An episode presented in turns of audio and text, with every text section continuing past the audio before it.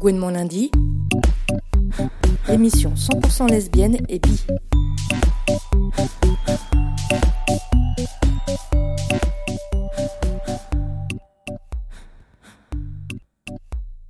Bonsoir à toutes et à toutes. Vous êtes sur Gouinement lundi, les ondes féministes au prisme LBT, pour une heure et demie d'émission consacrée ce soir à l'accueil des exilés LBT et, en deuxième partie, à la situation des Roms LGBT. Cette émission est animée ce soir par Imen, Léa Le et moi-même, Juliette. Vous pourrez la réécouter sur notre site internet et sur les plateformes de podcast. Le 19 avril dernier, lors de l'examen du projet de loi Asile-Immigration à l'Assemblée nationale, la députée France Insoumise Danielle Obono interpellait le gouvernement en ces termes. À quel chapitre de l'histoire voulez-vous appartenir? Soulignant avec éloquence les aspects violemment incohérents, répressifs et mortifères de cette loi, adoptée en première lecture à l'Assemblée nationale la nuit dernière. Une loi incohérente, car mêlant dans un même texte droit d'asile et politique migratoire, comme si le premier était la variable d'ajustement de la seconde, soulignait la députée. Une loi répressive et mortifère par le rabotage de toutes les procédures qui sont garantes du respect des droits fondamentaux. Au nom de l'ordre public, rappelait Daniel Obono, l'État français laisse mourir. Karim Ibrahim, réfugié de 31 ans, mort sur une bouche d'aération le 8 février dernier, à Paris. Nour, mineur isolé, mort également le 14 février dernier. Beauty, enceinte, malade et affaiblie, qui souhaitait rejoindre sa sœur en France pour accoucher et être soignée, qui n'a pas voulu abandonner son compagnon, reconduite à la frontière italienne par la gendarmerie française, morte au mois de mars. C'est dans cette actualité terrifiante que Gwyn Morlandi a choisi de donner la parole à des actrices d'associations LGBT et féministes qui accompagnent coûte que coûte ces personnes en exil, et tout particulièrement les lesbiennes, les bi et les personnes trans. Nous avons donc le plaisir de recevoir ce soir Héloïse, présidente du BAM, Bureau d'aide et d'accompagnement aux migrants. Bonsoir. Caroline et Emeline de l'association Les Dégommeuses, une association engagée dans la promotion du foot féminin et de la lutte contre le sexisme, les LGBT-phobies et toutes les discriminations. Bonsoir. Bonsoir. Et Lisa du collectif Les Lesbiennes dépassent les frontières, réseau de solidarité avec des lesbiennes réfugiées et qui a obtenu son statut de réfugiée il y a deux semaines. Bonsoir. En deuxième partie d'émission, nous consacrerons donc un focus particulier à la situation des Roms LGBT avec Inès Deluna, co-autrice du texte Roma Fight des féministes romis, queer et décoloniales. Mais avant toute chose, nous passons la parole à notre partenaire mensuel, l'AJL, Association des journalistes LGBT, qui décrypte pour nous chaque mois le traitement des LGBT dans les médias. Ce soir, Manon nous parle de la sortie de l'autobiographie de Marinette Pichon, ex-footballeuse out et mère par PMA. Bonsoir Manon. Bonsoir. Une femme lesbienne à la une de l'actu, à l'AJL, l'assaut des journalistes LGBT, on a bien sûr ça. Marinette Pichon, ancienne internationale de foot et capitaine de l'équipe de France, a sorti début avril une autobiographie Ne jamais rien lâcher. Elle y raconte sa vie d'enfant à la dure, la violence de son père, son combat pour sa famille homoparentale. Maria est une ancienne joueuse de basket en e-sport, Ingrid Moati. Elle élève aujourd'hui deux enfants, dont Gaël, 5 ans, qu'elle a eu grâce à une PMA en Belgique. Pour parler de ce livre, l'ex-footballeuse a fait la tournée des médias. Soir 3, Europe 1, France Inter ou encore le Figaro Sport. Beaucoup de médias, et on est heureux et heureuse de le constater, évoquent directement sa compagne et sa vie de famille. France Info. La force aussi d'affronter le candidaton. Marinette Pichon est l'une des premières sportives à assumer publiquement son homosexualité. Elle raconte sa bataille pour avoir un fils avec sa femme Ingrid, comment elle est devenue, en 2012, la deuxième française à bénéficier d'un congé paternité? De la rage et de l'amour. Beaucoup d'amour aussi dans ce livre. Ne jamais rien lâcher, c'est aux éditions First. L'œil du tigre. Et aujourd'hui, euh, voilà, Marinette est amoureuse d'Ingrid, une femme paraplégique, mère par PMA de deux garçons. On peut pas vraiment dire que Marinette a eu un parcours lambda, c'est le moins qu'on puisse dire même. Hein. tout ça s'applaudit, ça se lit, c'est génial, voilà, bravo Marinette. C'est vrai que le foot l'a sans doute sauvée, Marinette Pichon. Alors ce qu'on remarque, c'est que la compagne de Marinette Pichon est presque toujours mentionnée par son seul prénom, Ingrid. Et ce, alors même que son identité complète est connue et était déjà médiatisée en 2013 à l'occasion de leur mariage. Une écriture pudique, sans doute, maladroite aussi, qui interroge aussi sur, la façon dont on désigne les femmes dans les médias. De la frilosité, il y en a eu aussi, vis-à-vis du mot lesbienne. On lui préfère souvent des périphrases, comme avec la femme de sa vie, vit avec sa compagne, ou encore le terme plus générique, d'homosexualité. Mais l'air de rien, ça faisait du bien. Cette vague de présence médiatique d'une sportive visible. Dans l'équipe du 2 avril, elle disait ainsi au journaliste Johan Aubois On peut être un parent isolé, handicapé, un couple homme-femme, homme-homme, femme-femme, et donner de l'amour à ses enfants. Il n'y a pas un seul schéma. Un discours simple, mais qui est rarement porté par des personnalités publiques directement concernées. Et tout cela, Manon, intervient aussi alors qu'on célèbre actuellement les 5 ans du mariage pour tous. Exactement. Et avec l'AJL, on a vu un signe porteur d'espoir. Au téléphone, on a contacté le journaliste de l'équipe, Johan Aubois.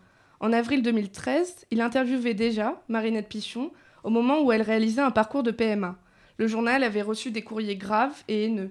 Alors au moment de réaliser une nouvelle interview de la sportive, il s'est inquiété des réactions que recevrait le nouvel entretien. Heureusement, il a été soulagé de constater que rien n'a été reçu à la rédaction.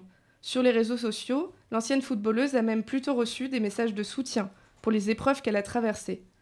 Le journaliste nous précisait également que la rédaction de l'équipe était tout à fait ouverte à traiter les thématiques du coming out chez les sportifs et les sportives.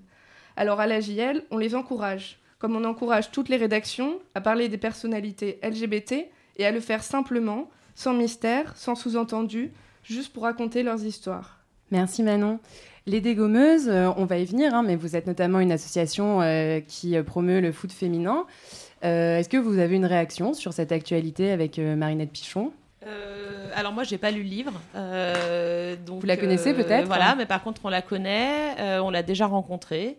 En tout cas, à titre personnel, puisqu'on n'en a jamais parlé hein, aux dégommeuses, bah, je, je, pense que son initiative est super bonne. après, peut-être que le livre manque un peu de dimension politique justement, pour rejoindre ce que tu disais. Euh, voilà, mais je pourrais pas en dire plus parce que je n'ai pas lu son ouvrage. Ok, donc euh, appel à Marinette Pichon, euh, envoyer son livre aux dégommeuses. La France les accueille, mais les conditions d'accueil sont aujourd'hui dans une impasse. Les demandeurs d'asile sont souvent dans des situations difficiles, des délais longs et des solutions d'hébergement insuffisants. Les mineurs isolés sont trop souvent abandonnés. Les moyens de l'OFPRA et de l'OFI pourraient être améliorés. Les centres de rétention deviennent des centres de détention et sont indignes de notre République. Le traitement du séjour irrégulier en France est devenu une angoisse pour les étrangers, pour les associations dont on salue tous ici le travail, pour les forces de, police, pour les préfectures et les avocats. Pourriez-vous, Monsieur le Ministre, nous détailler l'équilibre politique de votre réforme? Une réforme sans posture et sans préjugés, une réforme juste et humaine à laquelle nous étions tous engagés. Merci. La parole. Les centres de rétention deviennent des centres de détention et sont indignes de notre République. On a beaucoup discuté cette intervention en décembre dernier de la députée LREM Sonia Crimi lors des questions au gouvernement sur le projet de loi Asile-Immigration, euh, dont elle s'est d'ailleurs, finalement, finalement abstenue de le voter euh, hier soir.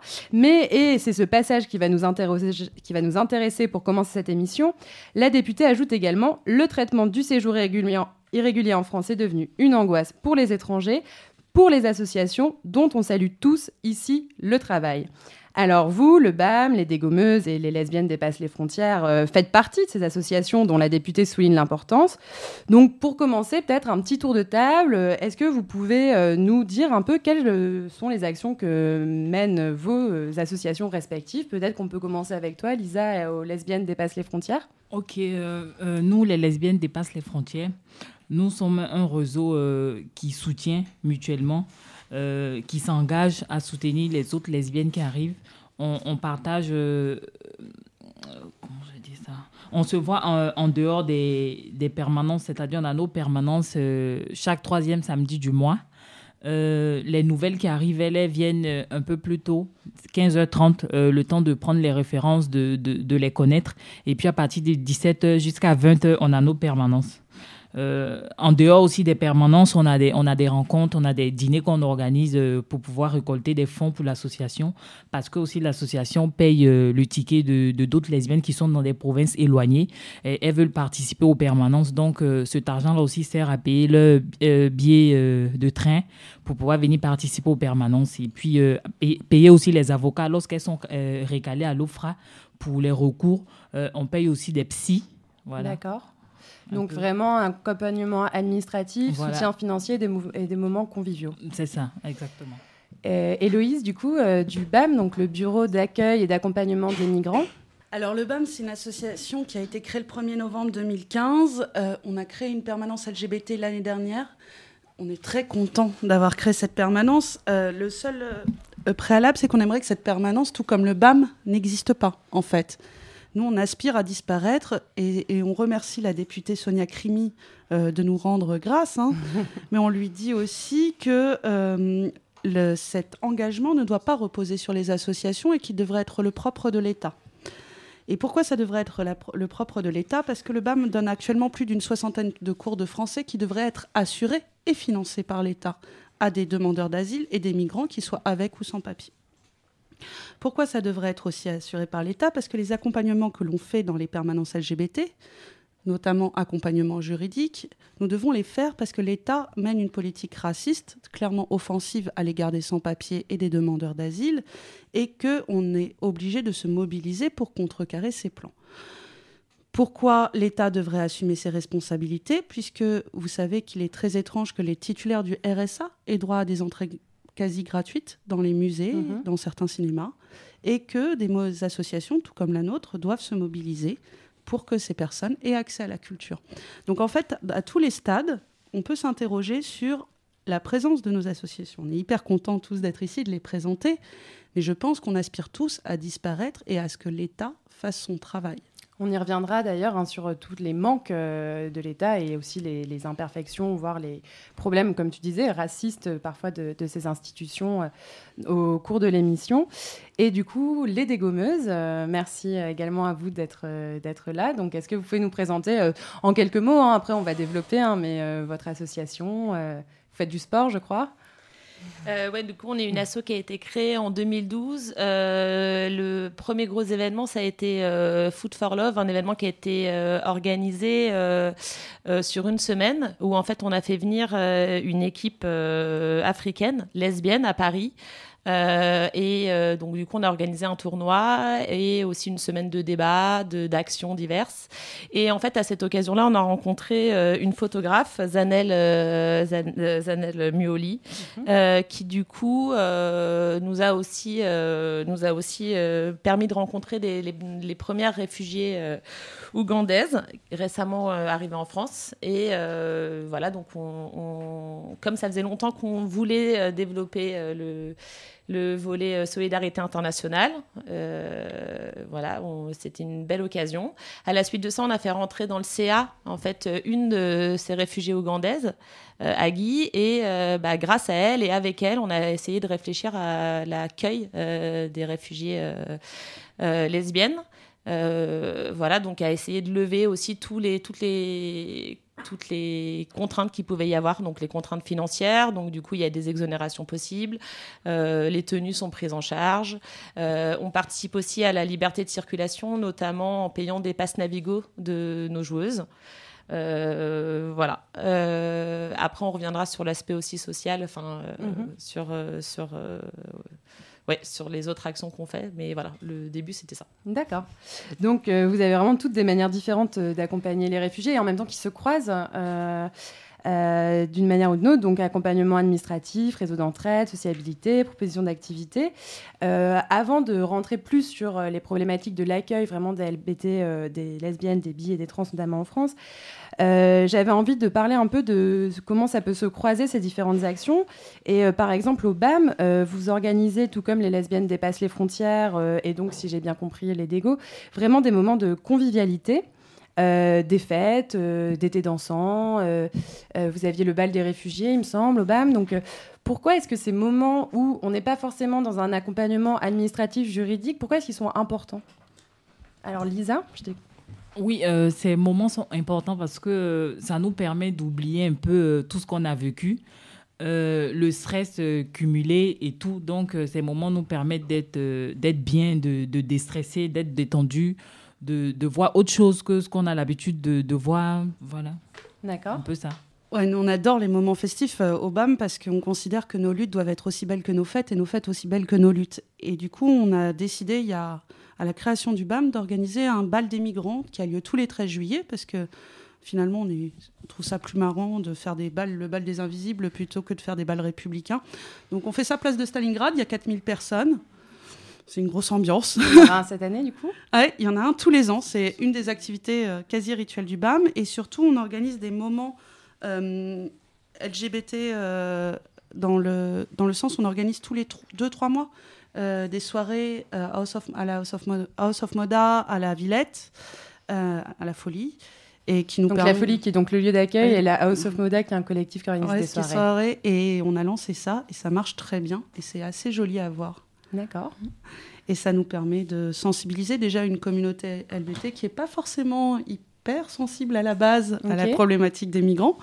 Et euh, aussi de faire du mélange. Et c'est intéressant pour toutes les populations migrantes qui n'ont pas l'habitude de sortir dans des lieux aussi euh, hipster, a priori, à Ouais, Paris. Et, et qui du coup se retrouvent les invités pour une fois. et, Donc c'est et aussi pas ceux qui regardent. une manière d'attirer un peu le chaland pour qu'ils se mobilisent euh, par la non, suite. c'est- à la base, ça vient pas de ça. À la base, ça vient du fait que on voulait que les migrants, et c'est toujours le, le propos du BAM, c'est que les migrants aillent dans des lieux où, a priori, ils ne sont pas invités. Donc nous, on fait en sorte qu'ils soient invités partout. Donc a priori, la folie à Pigalle, c'était pas, c'était pas, ah, la folie de la Villette, c'était pas le. Mais ils ont été hyper accueillants, ça a été les premiers à nous suivre. Et l'idée, c'est qu'on s'invite partout. Partout, on veut pas de nous, en fait, on y va. Ça a été à la base. Ça a été difficile de se faire accueillir par un lieu? Alors, ce lieu-là, non, mais il a été difficile de nous faire accueillir par d'autres lieux, ne serait-ce que pour négocier un local associatif, ça a été la croix et une tannée sans nom. Euh, mais a priori, les lieux de fête, et notamment les lieux LBT, sont beaucoup plus sensibles à la cause migrante maintenant et nous accueillent avec euh, beaucoup de sympathie et c'est plutôt agréable. Maintenant, trouver des lieux pour faire la fête, de toute façon, c'est pousse-toi de là que je m'y mette. hein. Nous, c'est un peu l'idée. Donc, si on nous ouvre pas de lieux, on fera en sorte qu'on nous les ouvre et on vous lâchera pas jusqu'à ce qu'on nous les ouvre. Et du coup, les dégommeuses, c'est un peu la question inverse que j'avais envie de vous poser. Donc, de fait, vous, c'est plutôt euh, faire du sport ensemble. Euh, là, tu parlais aussi de faire circuler les personnes plus facilement. Est-ce que à côté, vous touchez des problématiques plus d'accompagnement administratif, d'accompagnement euh, juridique, ou c'est vraiment pas du tout le cœur de, de votre action Ou est-ce que du coup, d'une manière ou d'une autre, ça, ça arrive de, de fait hein? Euh, alors là, bah, pour le coup, on travaille beaucoup en réseau et notamment avec les lesbiennes dépassent les frontières. Nous, on n'a pas les, les- enfin en tout cas, on n'a pas les compétences euh, forcément juridiques et administratives. Par contre, euh, comme du coup, on joue ensemble, on passe des moments ensemble, on a aussi, une- on gagne aussi la confiance, bah, voilà, de nos coéquipières. Et donc, il y a, bah, à titre individuel, on aide aussi notamment pour rédiger les récits de présentation à l'OFRA, pour monter les dossiers, voilà. Mais on n'est pas dans clairement une asso qui aide de manière euh, administrative et juridique. Euh, par contre, euh, on le fait parce que forcément, on lit des liens et, et du coup, bah. Et du coup, tu, tu voilà. disais que vous travaillez ensemble avec les lesbiennes dépassent Ouais. frontières. Ça donne quoi cette collaboration? Bah, et on a deux de nos membres fondatrices, euh, Véronica et Cécile, qui ont participé aux premières réunions avec les lesbiennes dépassent les frontières, qui ont présenté l'assaut. Et euh, maintenant, en fait, c'est euh, bah, c'est les réfugiés qui sont dégommeuses maintenant, qui présentent en fait euh, euh, bah, aux réunions euh, des lesbiennes dépassent les frontières, qui présentent elles-mêmes en fait les dégommeuses et euh, ce D'accord. que ça leur apporte. Ok, d'accord. Donc il y a vraiment des liens, des ponts. Et au BAM, vous travaillez avec d'autres associations un petit peu ou est-ce qu'il y a une transversalité un peu entre ce réseau qui est très riche au final, malheureusement, hein, on l'a souligné. Alors nous, de fait, on travaille avec qui veut travailler avec nous, hein, parce qu'on on considère que c'est en étant ensemble que ça fonctionnera le mieux. Et on a pas mal de liens avec l'ARDIS, qui est une association euh, spécialisée euh, dans l'accueil juridique des demandeurs d'asile. Euh, voilà, et on travaille ensemble parce qu'on doit faire face à la demande euh, des sans-papiers et des migrants en règle générale en termes juridiques et administratifs. Donc on fait front, et je pense qu'on va devoir encore plus faire front. Donc euh, nous, on est prêt à élargir le champ de, des, alliances parce qu'en fait, on n'y a que comme ça que ça fonctionnera. Et que chaque titre de séjour gagné sera un titre de séjour gagné contre l'État. Très bien. Alors, avant de s'intéresser donc plus précisément euh, à euh, cette question de l'accueil institutionnel en France et aux conséquences du nouveau projet de loi qui a été adopté en première lecture, on fait une petite pause musicale et on écoute euh, MAA avec son morceau Borders qui interroge c'est quoi ce délire à propos des politiques migratoires répressives des pays occidentaux, des violences policières ou encore euh, des drames humains qui se jouent lors des parcours d'exil des réfugiés.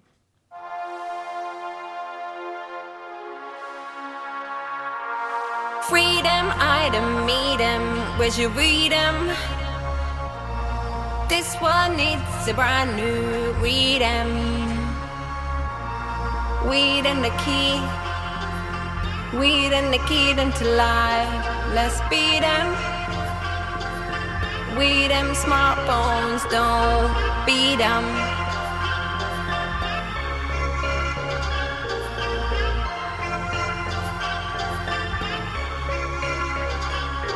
Give it in and.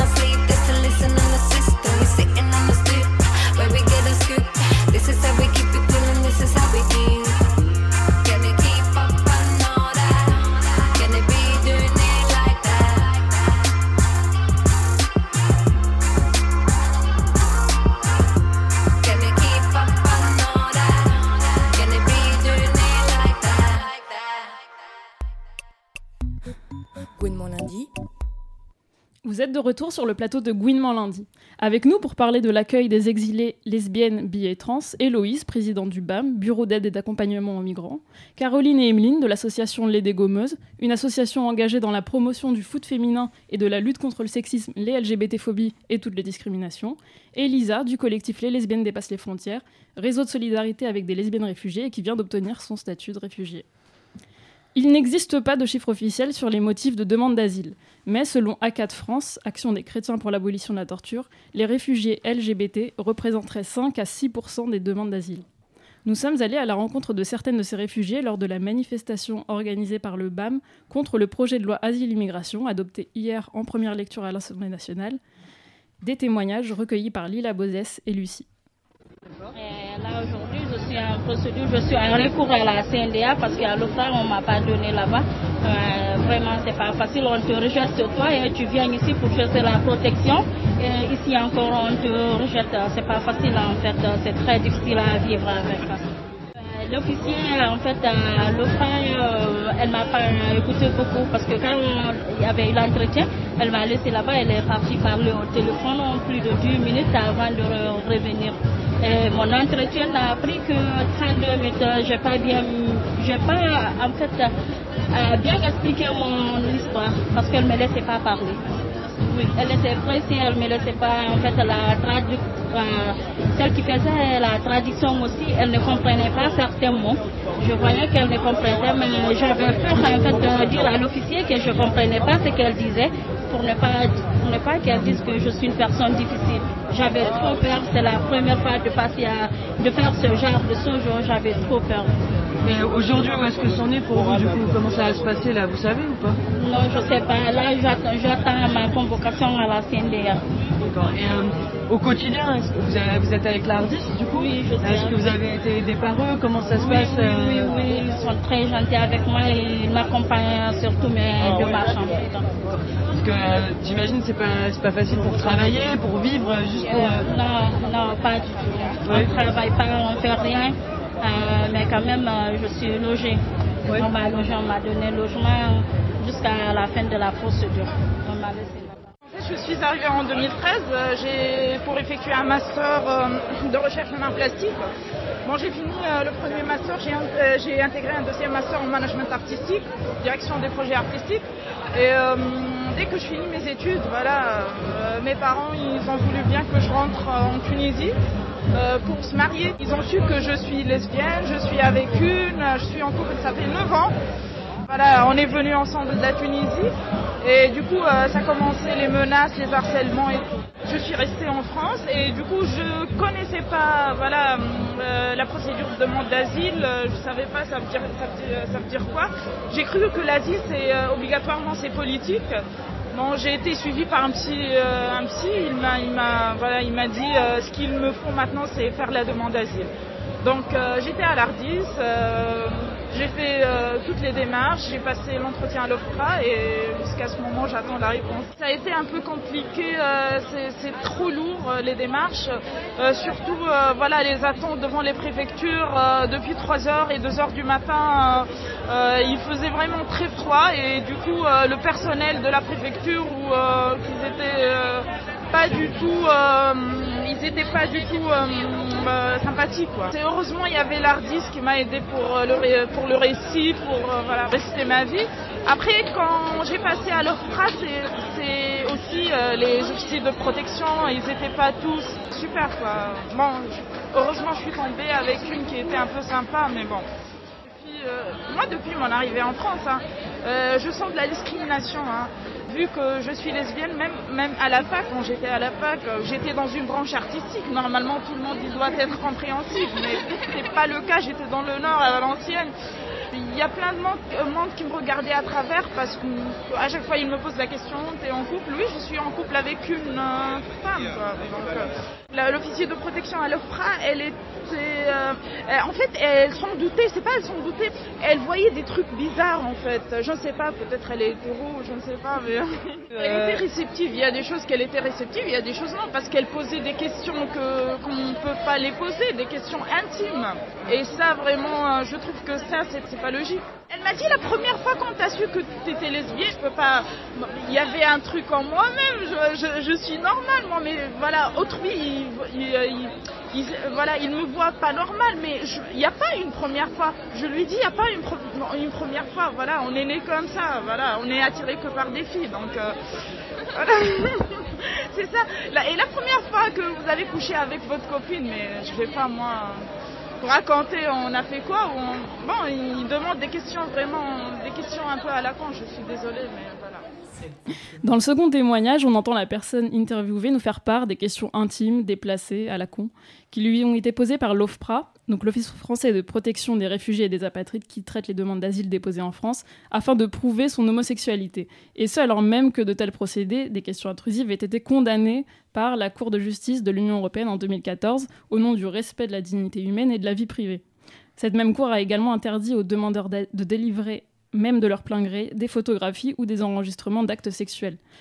Alors vous, le BAM ou euh, les lesbiennes dépassent les frontières, déjà, est-ce que vous pouvez nous rappeler euh, dans les grandes lignes comment ça se passe concrètement, la procédure d'accueil pour les demandeurs et demandeuses d'asile LGBT Et qu'est-ce que vous pensez euh, concrètement de ces, de ces méthodes employées par l'OFPRA pour apprécier la véracité de l'homosexualité?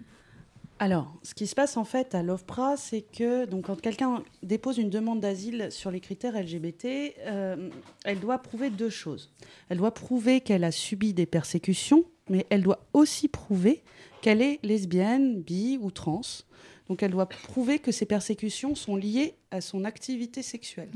Et là, ça se complique, parce qu'on n'a jamais demandé à un hétérosexuel de prouver son hétérosexualité, par exemple. C'est très compliqué de prouver sa sexualité, surtout quand on n'est pas très sûr, quand on ne sait pas... Parce que dans plein de pays, les ques- ça s'appelle même pas de la même manière. Va dire à un. Afghan ou une Afghane qu'elle est lesbienne. Tu vas voir sa réaction, elle va dire non, moi je, j'ai une- je sors avec des femmes. Et dire le mot est très compliqué.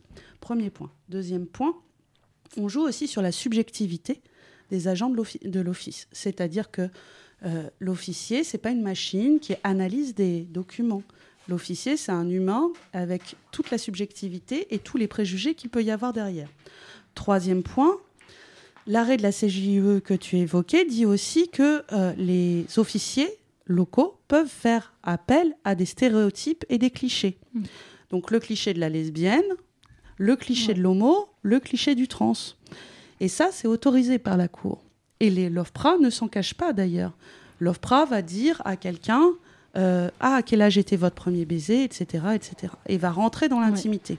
Souvent, on dit que les agents de l'OFPRA n'ont pas le droit de taper en dessous de la ceinture, mais ils posent tellement de questions liées à l'intimité, mais Mm. liées au sentiment, que ça devient beaucoup plus compliqué que finalement si on parlait de quelque chose de physique. Ouais, exactement. Comme tu le disais justement, ça, ça- ça véhicule en fait des clichés sur les LGBT. Il y a un article de Slate qui s'appelle Droit d'asile, comment prouver qu'on est homosexuel, où l'avocat euh, Alain Enam déclare que les juges ont parfois du mal à comprendre comment un demandeur d'asile qui vit à Paris depuis quelque temps ne connaît pas le marais. Mais c'est vrai. ouais, exactement. mais c'est exactement vrai. Mais, mais le, la- le fait est aussi que, par exemple, les officiers de l'OFPRA demandent à des gens qui ont habité toute leur vie dans des villages un peu lointains de, de grosses capitales comment ils ont pu avoir une pratique sexuelle homosexuelle. Ouais. Ça, c'est intéressant aussi. Ouais, il y a le cas assez, euh, assez connu de Aderonke Apata, je ne sais pas si tu la connais, donc une lesbienne nigériane réfugiée en Grande- en Grande-Bretagne à qui l'administration a refusé sa demande d'asile au motif qu'elle était euh, mère de plusieurs enfants issus d'une relation hétéro et qu'elle avait un, un look qui était féminin lorsqu'elle vivait en Afrique avant d'adopter son style actuel, entre guillemets cheveux courts, vêtements d'homme, après le premier échec de sa demande d'asile. Donc c'est un style qui a été qualifié par l'avocat de lesbien stéréotypé. Et euh, voilà, et qui a, qui a également, euh, qui a également affirmé qu'on ne peut pas être hétérosexuel un jour, puis homosexuel le jour d'après. Mais c'est vrai, par exemple, c'est très compliqué pour les bisexuels de Ouais. prouver leur bisexualité parce Mm. que les officiers de l'OFPRA ne comprennent pas qu'on- la bisexualité. Donc souvent, les, les, les bisexuels choisissent en fait un type de relation parce que, Mm. Ouais. et du coup ne comprennent pas pourquoi l'officier de l'OFPRA bug totalement face à leur parcours euh, sexuel. Et oui, vas-y, je t'en prie, Oui, euh, Lisa. moi aussi, je voudrais ajouter pour euh, euh, nous, les lesbiennes dépassent les frontières. La difficulté aussi, c'est de pouvoir s'exprimer, pouvoir expliquer ce que tu as vécu dans ton pays, pourquoi tu as quitté dans ton pays et arrivé ici. Il y a cette difficulté-là parce que nous, en général, en Afrique, on est, on est beaucoup timide en fait. On. on on n'arrive pas à s'exprimer. Lorsqu'une personne vous parle, euh, vous êtes obligé de baisser même les yeux pour ne pas fixer la personne. Parce qu'on se dit, euh, quand tu fixes une grande personne qui te parle, une personne qui te parle, c'est un, un manque d'éducation. Donc, euh, on, on a, on a cette difficulté-là. Parce que souvent aussi, devant l'officier ou l'officier, on demande de fixer. Parce que du moment, si tu as le regard qui, qui balance euh, ou tu regardes ailleurs, on dit Mm. non, tu ne dis pas la vérité, tu mens. Il y a cette difficulté aussi. C'est pour ça aussi, avec les lesbiennes dépassent les frontières, on, on- on- on aide aussi les filles dans ce sens-là, à pouvoir s'exprimer, à pouvoir parler clairement. Parce que tu, tu- tu passes d'une vie cachée. Euh, Dans ton pays, tu vivais caché et ici, on te demande de tout dire. Donc, il y a, y a- y a cette difficulté-là aussi, à pouvoir écrire le récit, pouvoir souvent on te pose des questions. Forcément, tu as, tu as vécu des choses, tu n'as pas envie de re- reparler de ça, tu n'as pas envie d'en parler. On te, on te pose des questions dessus. euh, c'est compliqué aussi. Et euh, donc, il y a ce problème-là de beaucoup de questions intrusives qui sont posées, mais normalement, le, la chose à prouver, c'est les persécutions dont on a été victime. Et est-ce que les officiers posent aussi ces questions à côté de ça? Oui, souvent ça arrive qu'ils posent euh, des questions. Euh, euh, comment ça s'est passé? Pourquoi euh, on t'a persécuté? Explique un peu les détails de comment ça s'est passé. C'est difficile. Ou bien si tu as des preuves, souvent tu quittes dans des conditions catastrophiques. Tu n'as même pas le temps de, de prendre toutes ces preuves-là. Eux, arrivés ici, on te demande ça. Il y a cette difficulté. Mais aussi, euh, pour prouver ton, homosexualité, euh, c'est d'aller aussi vers les associations, euh, voilà, essayer de, montrer que tu es militante, que tu participes à ces associations. Ça aussi, ça, peut les convaincre. Donc le BAM, vous avez lancé une campagne justement qui s'appelle Asile, clichés et LGBT qui dénonce en fait les clichés racistes, les clichés homophobes, lesbophobes et transphobes que subissent les, réfugiés. Est-ce que vous pouvez nous expliquer déjà pourquoi vous avez eu besoin de lancer cette campagne et quels sont les clichés justement concernant les réfugiés LGBT On a lancé cette campagne et on a mené cette campagne sous l'égide de tout le BAM, mais c'est le pôle LGBT qui l'a porté, Mm. parce qu'on considère aussi que c'est une manière de déconstruire non seulement les préjugés sur les personnes LGBT, mais aussi une manière de déconstruire les préjugés sur les réfugiés.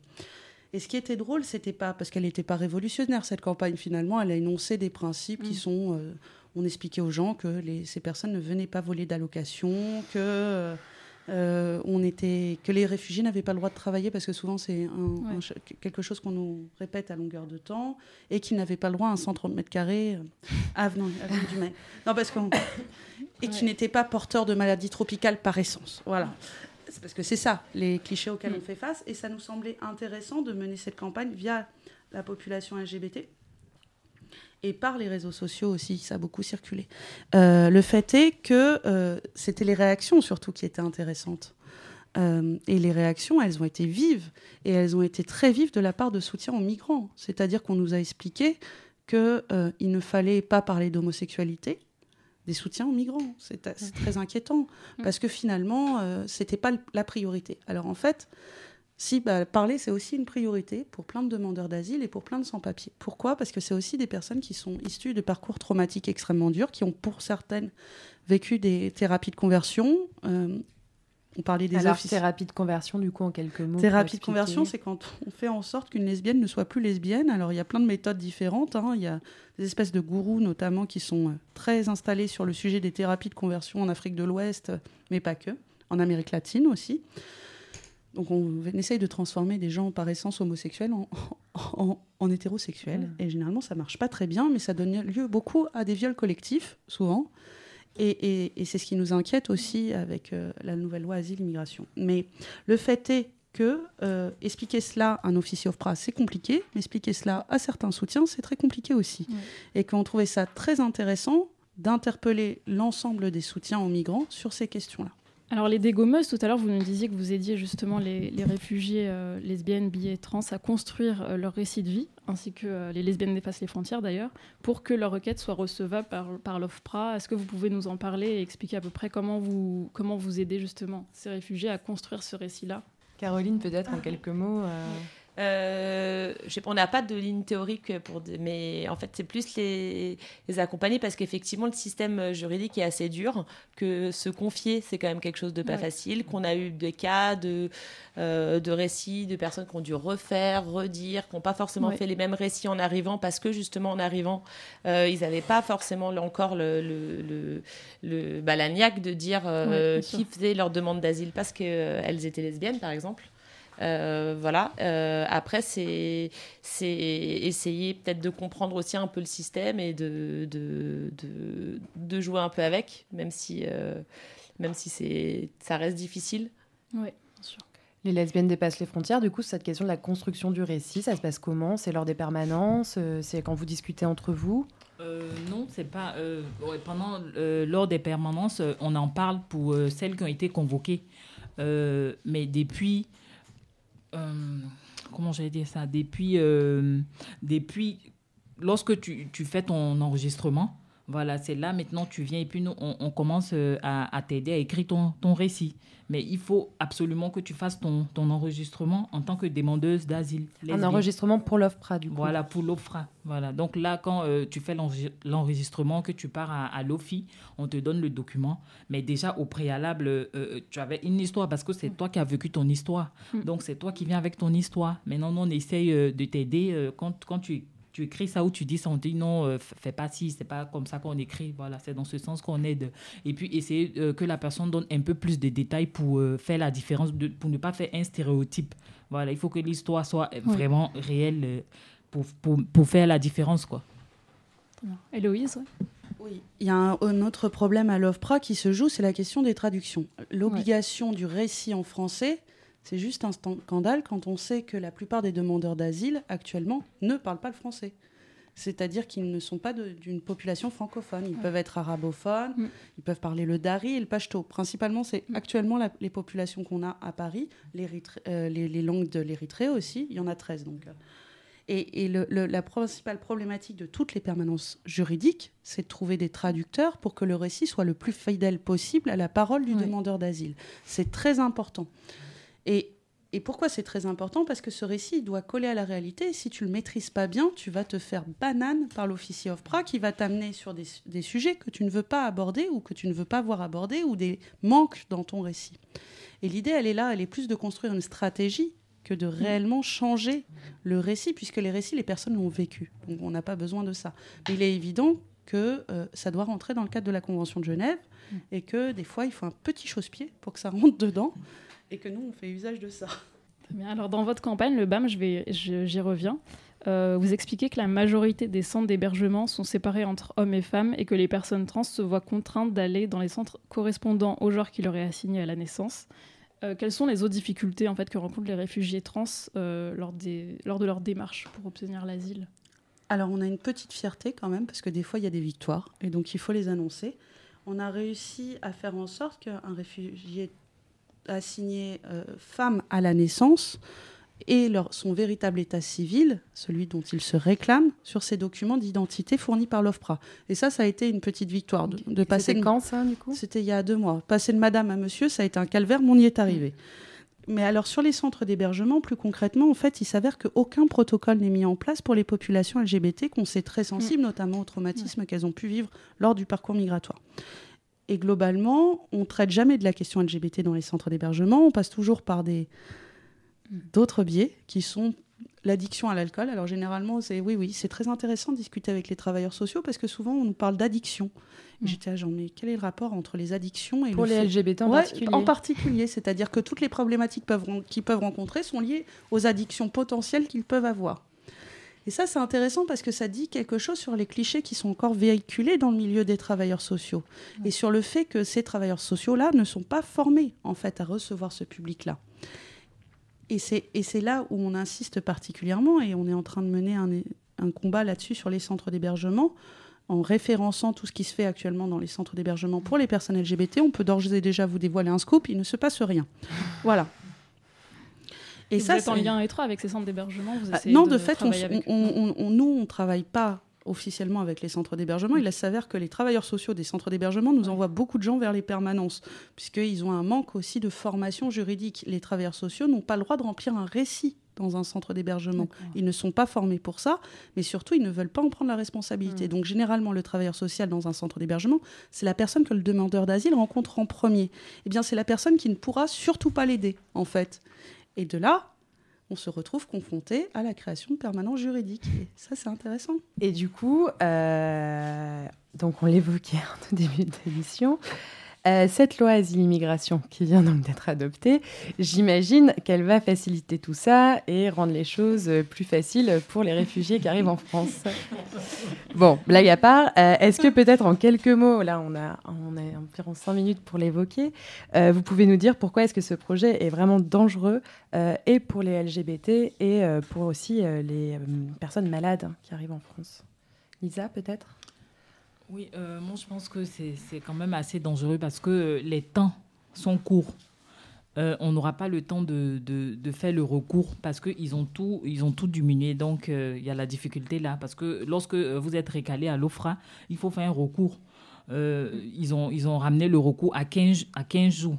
C'est vraiment, vraiment peu parce que là, tu dois trouver un avocat, et essayer de, de réunir encore d'autres preuves. Donc, je, je trouve ça difficile. Quoi. Donc la réduction des délais Ouais. de recours. Ensuite, on avait aussi pas mal évoqué euh, lors de, de ces débats le- la question de l'allongement de, l'allongement, pardon, de la durée de rétention. Alors la problématique de l'allongement des durées de rétention, c'est principalement, on parlait des personnes malades, c'est que l'accès à la santé dans un centre de rétention est très compliqué. Il n'y a que il n'y a pas d'équipe médicale. Il y a parfois une infirmière dans un centre de rétention, mais c'est très elle est très compliquée d'accès. Et surtout, comment on fait venir les traitements? Par exemple, je pense aux traitements euh, genre PrEP, etc. etc. Ces personnes trans aussi. Personnes hein. trans qui n'ont pas accès à leur traitement. Ça a été très compliqué dernièrement pour les personnes trans mises en centre de rétention. Elles, elles ont dû patienter pendant plus de 30 jours avant de recevoir leur premier traitement. Parce que la- l'administration d'un centre de rétention, c'est comme une pénitentiaire. On dit que, d'ailleurs c'est ce que dit Sonia Crimi, elle a eu l'air de l'oublier entre-temps, entre le vote et, et l'énoncé. Elle dit ça, ça s'assimile à un centre de détention. C'est vrai. Un centre de rétention, c'est pas quelque chose où on est libre. Un centre de rétention a des horaires de visite. Un centre de rétention, vous ne pouvez pas en sortir. Un centre de rétention, vous êtes contrôlé systématiquement par de la police de l'air et des frontières. Attention, ça veut dire que concrètement, vous n'êtes pas réellement en prison, vous êtes en prison sur décision administrative. Et là, ça devient compliqué parce que concrètement, l'accès à la santé ne se fait quasiment pas. Deuxième chose, tout comme dans les centres d'hébergement, vous êtes assigné au genre qui vous est aussi donné à la naissance. Donc si vous rentrez en tant que... euh, si vous avez sur votre état civil monsieur, on va vous appeler monsieur durant toute la durée de votre rétention. Et ça, ça peut être très déstabilisant pour plein de personnes en rétention. Et puis les clichés aussi ont cours dans la police. Hein Euh, elles sont pas euh, avares de ça d'ailleurs. Et ça peut être très euh, dur pour une personne LGBT de se retrouver en centre de rétention parce que souvent elle est mise de côté, écartée, et que seule la solidarité entre les personnes dans le centre lui permet en vérité de, souff- de, de- de survivre parce qu'il y a un difficile accès à la nourriture. Concrètement, de plus en plus dans les centres de rétention, on assiste à- aux difficultés qui sont liées à celles de la détention. Et enfin, un autre euh, sujet qui a été pointé par les associations, qui, une fois de plus, il faut sou- le souligner, se sont vraiment mobilisées contre ce projet de loi, c'est euh, l'attaque euh, du droit au séjour pour soins. Voilà, le droit au séjour pour soins va être conditionné à celui de la demande d'asile. En fait, ça, ils ont créé un pont entre la demande d'asile et le droit au séjour, c'est-à-dire la régularisation sur titre de séjour. Et de plus en plus, on va empêcher des personnes qui pourraient être régularisables sur titre de séjour, si elles ont fait une demande d'asile, d'accéder à cette régularisation. Et on va mettre plein d'obstacles administratifs à leur régularisation. Mais autre chose qui est importante dans la loi, c'est euh, la- l'audiovisuel. On parlait des parcours traumatiques des personnes. Comment ça va se passer quand il va y avoir des audiences à la Cour nationale du droit d'asile à Montreuil et que la personne va être en centre de rétention, alors qu'on sait qu'elles sont souvent multivictimes de traumatisme, alors qu'il y aura, il y aura la présence de leur avocat. On ne sait pas encore où va être le traducteur dans tout ça. Euh, et ça va être très compliqué. L'usage de l'audiovisuel pour des personnes polytraumatisées, c'est horrible. C'est-à-dire qu'elles seront en vidéoconférence Oui, elles seront en vidéoconférence. Ça, ça va être super. Et on sait que ça marche pas déjà dans la justice habituelle, ça fonctionne pas la vidéoconférence. Et là, on va encore renforcer ça. Donc moi, je comprends pas très bien dans cette loi. En fait, tout est, est fait pour. Alors, il y a deux aspects en fait à la loi. Il y a la politique dissuasive, qui est de dire aux pays, notamment d'Afrique de l'Ouest et d'Amérique latine, ne venez pas. Euh, ça va être très dur pour vous. S'il vous plaît, compliquer les, les, com- les compliquer les procédures. démarches et compliquer les procédures en affichant une politique extrêmement rigoriste. Et puis sur place, en France, s'organise une véritable chasse aussi aux sans-papiers et aux demandeurs d'asile, parce qu'il y a une logique quand même qui est très étonnante dans cette loi. On dit on veut raccourcir les délais. Très bien, raccourcissons les délais, supprimons la circulaire Dublin. D'accord, qui souvent place les demandeurs d'asile dans la position d'attendre 18 mois Oui. pour passer en procédure normale. Alors moi, je ne comprends pas pourquoi on inflige 18 mois à des personnes d'attente alors qu'on veut réduire les délais. Si on voulait réduire les délais, merci à la France de se désengager de la procédure Dublin. Bon, et bien voilà qui conclura nos débats sur une note euh, malheureusement euh, assez euh, pessimiste. Mais euh, heureusement, il y a vos associations qui sont là et qui œuvrent pour essayer ben, de, d'améliorer cet accompagnement et cet accueil des réfugiés. Et merci à vous une fois de plus. Merci à vous. Gouinement lundi. Et on continue euh, donc à présent en musique avec la chronique, euh, la fameuse chronique à présent, la chanson fait son coming out de Pauline. Bonsoir Pauline. Bonsoir.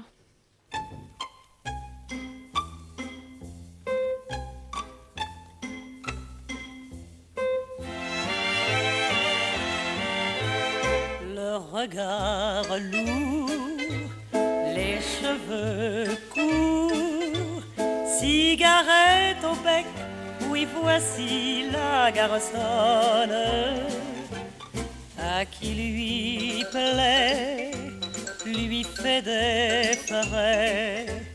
Son cœur se donne et l'oublie après. Elle agit comme les hommes. C'est l'indépendance pour elle enfin qui sonne. Oui, c'est bien son heure de goûter au bonheur. Il est temps, fille d'Ève, reprenant de l'aplomb, que la femme relève et les yeux le. Il est temps qu'elle brave toute moralité et ne soit plus l'esclave que de sa liberté. Vivre sa vie comme ça lui dit, c'est le bon plaisir, la joie de la garçonne. Elle n'admet pas qu'entre deux bras, on emprisonne son cœur ici bas, suivant son goût. Elle rit de tout, elle ne veut surtout dépendre de personne. Changer de danseur, voilà son vrai bonheur. Quand j'entends le mot garçonne, je pense à ce plaisir intense qui m'a parcouru quand j'étais gamine et que j'avais enfilé un costard et une cravate pour jouer au détective privé. Pour cigarette, une brindille dans la bouche que je mâchonnais l'air désabusé. J'avais ce sentiment inouï d'indépendance, de pouvoir, de contrôle sur l'environnement qui m'entourait. Je me sentais héroïque et libre dans la peau d'un garçon. Alors, être garçonne, c'est quoi au juste? Au-delà de l'habit, de la coupe de cheveux et des cigarettes. N'est-ce pas une manière d'accéder à un pouvoir qui, à nous les femmes, ne nous est pas autorisé? S'octroyer la liberté d'être qui l'on veut et de faire ce que l'on veut dans la chanson que vous venez d'entendre, on retrouve le cliché esthétique de la garçonne. Elle a été écrite par Albert Wilmetz, mise en musique par Jean Weiner et interprétée par Colette Mars dans le film du même nom paru en 1957. Il s'agit de la troisième adaptation cinématographique du roman de Victor Marguerite, La Garçonne, publié en 1922. À sa sortie, le roman fait scandale. Il raconte l'histoire d'une jeune femme qui, après avoir découvert que son fiancé la trompait, décide de mener une vie sexuelle libérée. Au fil de ses aventures, elle devient l'amante de Nichette, une artiste lesbienne du musical qui n'est autre que Colette Mars dans le film. Bien qu'on sache peu de choses à son sujet, Colette Mars était une figure lesbienne incontournable de la vie nocturne parisienne. En 1947, Suzy Solidor lui cédera son cabaret mythique euh, La vie parisienne et elle deviendra ainsi patronne de cabaret tout en restant chanteuse. Dans une séquence du film La garçonne, on voit Colette Mars debout sur la petite scène d'un cabaret. Cheveux courts, porte-cigarette et tailleur rose clair à poche, boucle d'oreilles argentée pour unique bijou le rythme dans les hanches, avec classe, elle chante La garçonne en gardant un sourire nonchalant et charmeur tout du long. Le regard lourd, les cheveux courts, cigarette au bec, oui, voici la garçonne. Elle joue sur les deux tableaux. Elle est à la fois la garçonne et la narratrice qui la décrit. C'est pendant les années folles, les années folles que le phénomène de la garçonne se popularise pour revendiquer l'égalité des sexes. Durant cette euh, période, l'homosexualité s'expose sans honte dans les milieux artistiques et fait l'objet d'une acceptation sociale.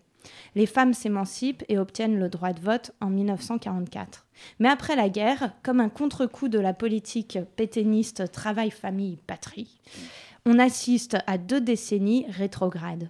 En 1946, c'est la fermeture des maisons closes et on entre dans une période de prohibition du libertinage, forçant tout un monde au plaisir soudain tabou à mener une vie secrète.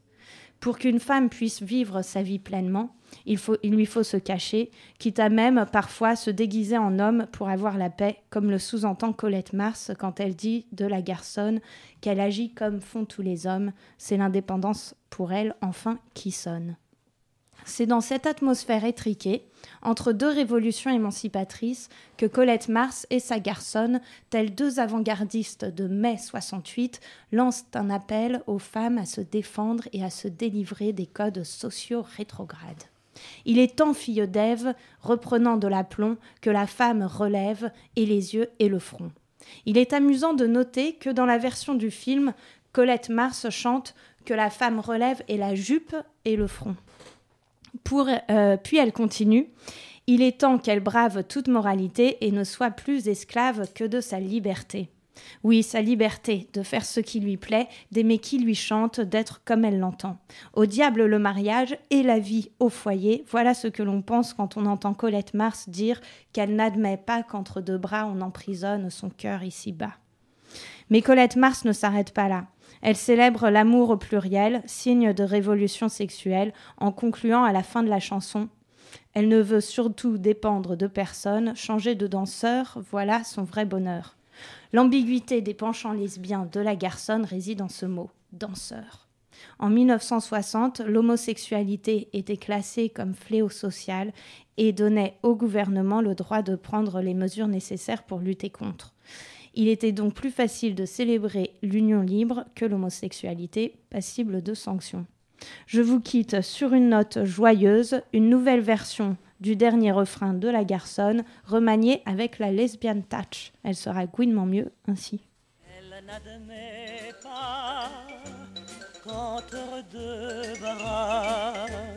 On emprisonne son cœur ici-bas.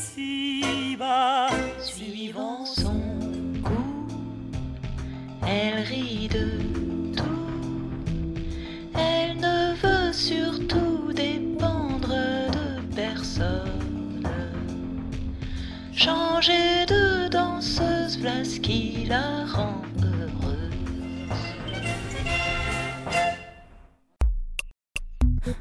Gouinement lundi. Alors pour cette deuxième partie, on va se pencher plus spécifiquement sur la communauté rome, qui, comme on sait, est également victime de la politique migratoire française et doit régulièrement faire face à des expulsions autoritaires. Inès de Luna nous a rejoint sur le plateau. Bonjour. Bonsoir Inès. Pour nous parler de la double discrimination que vivent les personnes roms, lesbiennes, bi ou trans, mais aussi de l'émergence d'un réseau européen rom LGBT très actif dans certains pays. En octobre 2017, à la conférence européenne lesbienne à Vienne, nous avions d'ailleurs eu l'occasion de discuter avec une autre militante euh, de cette cause, Vera Kurtic, qui vit en Serbie et qui nous parlait de ce réseau naissant. On l'écoute. in all Europe. Uh, somewhere it's more obvious, uh, but uh, Roma are Dans toute l'Europe, mais dans certains pays, c'est encore plus flagrant. Les Roms sont toujours la population la plus discriminée. In uh, each segment of uh, life, uh, like in housing, in. Il y a beaucoup de problèmes au niveau du logement, de l'éducation, de l'accès aux soins.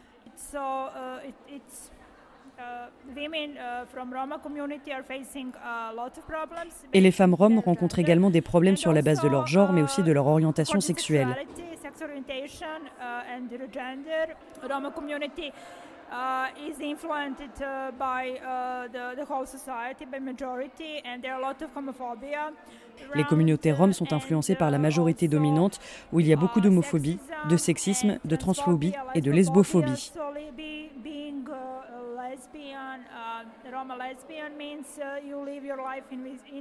Être une femme lesbienne rome veut dire vivre dans l'invisibilité et être aussi obligée de faire des choses que vous ne voulez pas. Est-ce qu'il y a des associations lesbiennes roms? Uh, uh, uh, uh. Uh, uh. Oui, il y a des institutions pour les Roms LGBT en Serbie. La première a été créée à Belgrade et maintenant une autre vient d'ouvrir à Niš. Uh. Je suis activiste pour l'organisation Women's Space à Niš. Uh, Il y a aussi un réseau au plan international qui nous a permis de nous rencontrer à Strasbourg cette année dans le cadre du Conseil de uh, l'Europe. in Strasbourg, uh, uh, uh, Inès est une activiste géniale. C'est elle qui a initié le manifeste de Strasbourg qui est très important et qui j'espère se diffusera dans d'autres pays. Uh, Nous avons besoin de montrer que nous existons parce que nous sommes invisibles. Nous devons travailler sur des façons de nous affirmer, de parler de notre activisme. C'est pour ça que ce manifeste est important, voire historique. activism, our existence. So I think this is the very important. This is historical. Uh, and two years in a row before uh, we uh, met, we had conference, uh, Roma LGBT conference in Prague. Il y a deux ans, il y a eu une conférence Rome LGBT à Prague. Ça a permis de rassembler des Roms LGBT de toute l'Europe et d'échanger, de créer un réseau. and uh, start to think about and to connect. And this is uh, uh, my favorite, one of my favorite. C'est ce que je préfère, ce réseau. Je suis vraiment heureuse d'en faire partie. Happy to be part of it and uh, uh, it's really you know like um, a feeling that you have um, you met Le fait de rencontrer des personnes roms LGBT, c'est comme se sentir à la maison.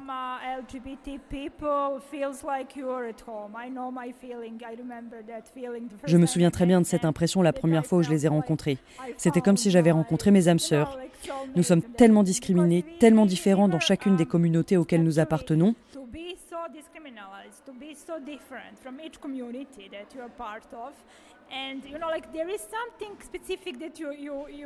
Dans la communauté rome, tu n'es pas une rome traditionnelle puisque tu es lesbienne. Dans les communautés féministes et lesbiennes, on te voit avant tout comme une rome. Roma, you're lesbian. From a lesbian community, you're still Roma. And being, you know, like with other Roma lesbians, it's like we're sharing experiences. Et là, en étant entourés de roms lesbiennes, nous pouvons enfin partager ce que nous avons en commun. Nous vivons dans des pays différents, mais nous avons cette identité, ce sentiment et cette expérience similaire. Et c'est pour ça que je me suis sentie à la maison pour la première fois, car je n'avais pas besoin de leur expliquer.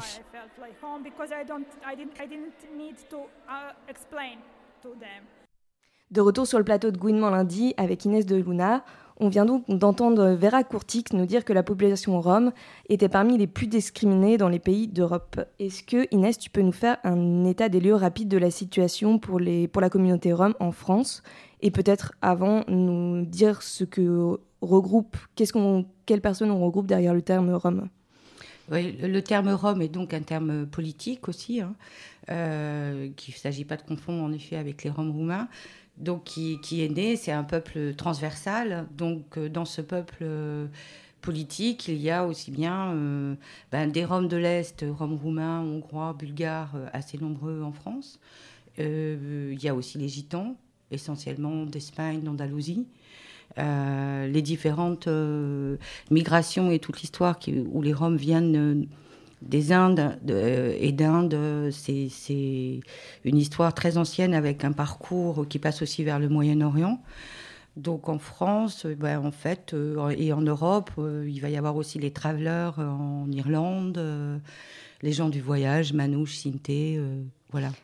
Et donc, est-ce qu'en France, euh, il y a des discriminations euh, spécifiques euh, à l'égard des populations roms et notamment des expulsions? J'ai vu qu'il y avait une, augmentation de- de- d'expulsions de, camps de Roms euh, de plus 12% en 2017.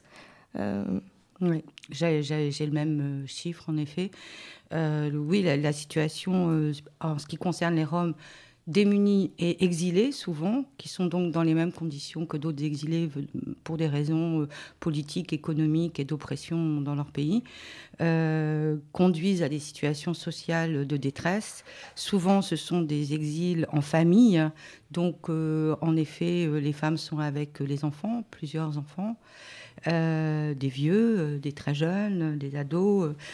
Et donc ça transforme ça, par contre, et puis, euh, oui, le, le racisme euh, anti-rome, anti-tzigane, anti-gitan, on peut l'appeler de différentes façons, euh, est assez virulent et est structurel comme, euh, comme les racismes, euh, comme les autres.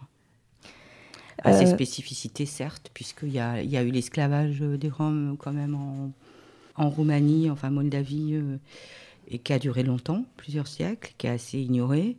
Euh, L'oppression et la discrimination, l'extermination nazie et puis tout ce qui peut être du côté policier, du côté social, du côté tout ça, qui pèse.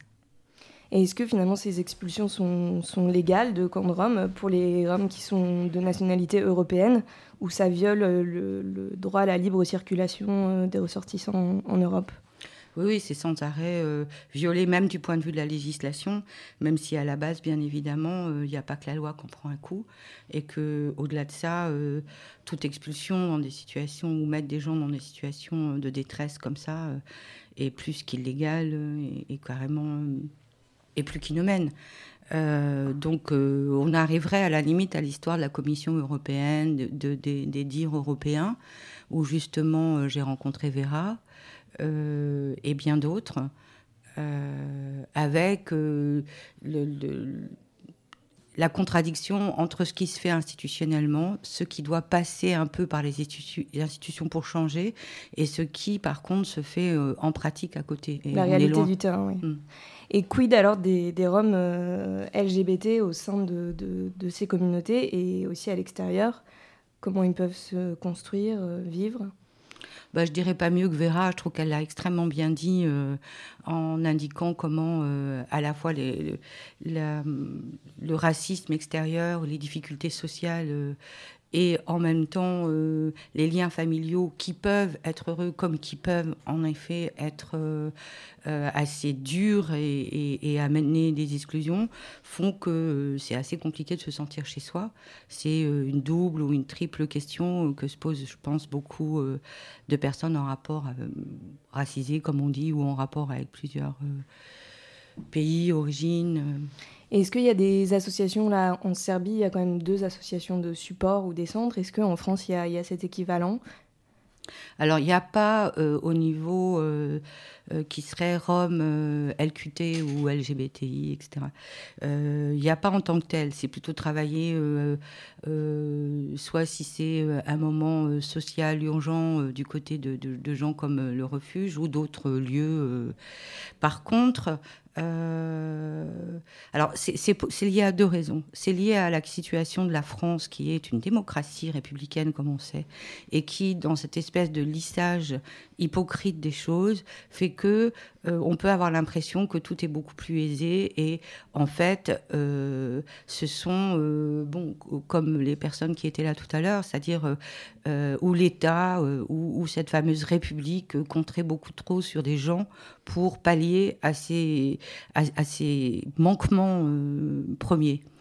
Euh, donc ça, ça, crée un premier clivage. Le deuxième, euh, c'est pour des raisons plus complexes, mais il me semble que par exemple en Espagne, enfin c'est même sûr, en Espagne, en Angleterre, en Allemagne par exemple, pour aller pas trop loin, c'est clair qu'il y a un terrain euh, associatif dont une vitalité rome parmi d'autres LGBT ou d'autres décoloniaux, etc., plus important, plus immédiat. Mais ça monte quand même en France.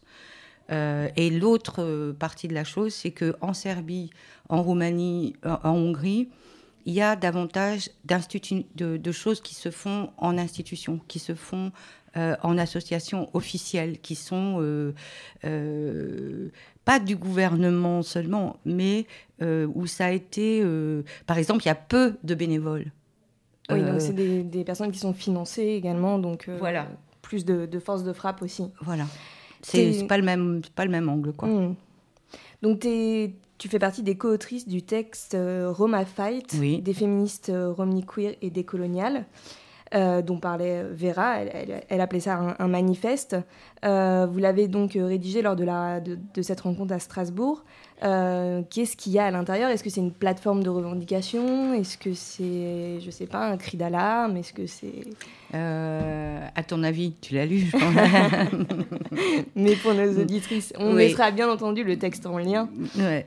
Ben, en fait, c'est en effet euh, un texte qui est situé euh, de façon très alternative à Strasbourg, même si les rencontres et les liens euh, y ont été très forts, et que moi aussi je suis heureuse d'être dans ce réseau-là, mais qui n'est pas que entouré par la Commission européenne.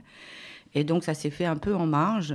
Il est, je pense, quelque chose d'une affirmation euh, de, la pluralité euh, culturelle et politique euh, dont nous nous sentions au moment de l'écriture de ce texte, des engagements, donc aussi bien comment on fait en famille, comment on fait près de chez soi, comment on fait dans notre entourage, comment on fait dans la visibilité politique, voire médiatique, comment est-ce qu'on fait dans nos vies tous les jours pour, ne, pour cesser euh, la schizophrénie ou la rupture, qui, n'est- pas évidemment équivalente selon les familles. hein. Il y a des familles qui peuvent être très accueillantes, mais où il n'y aura pas forcément des kilos de mots dessus.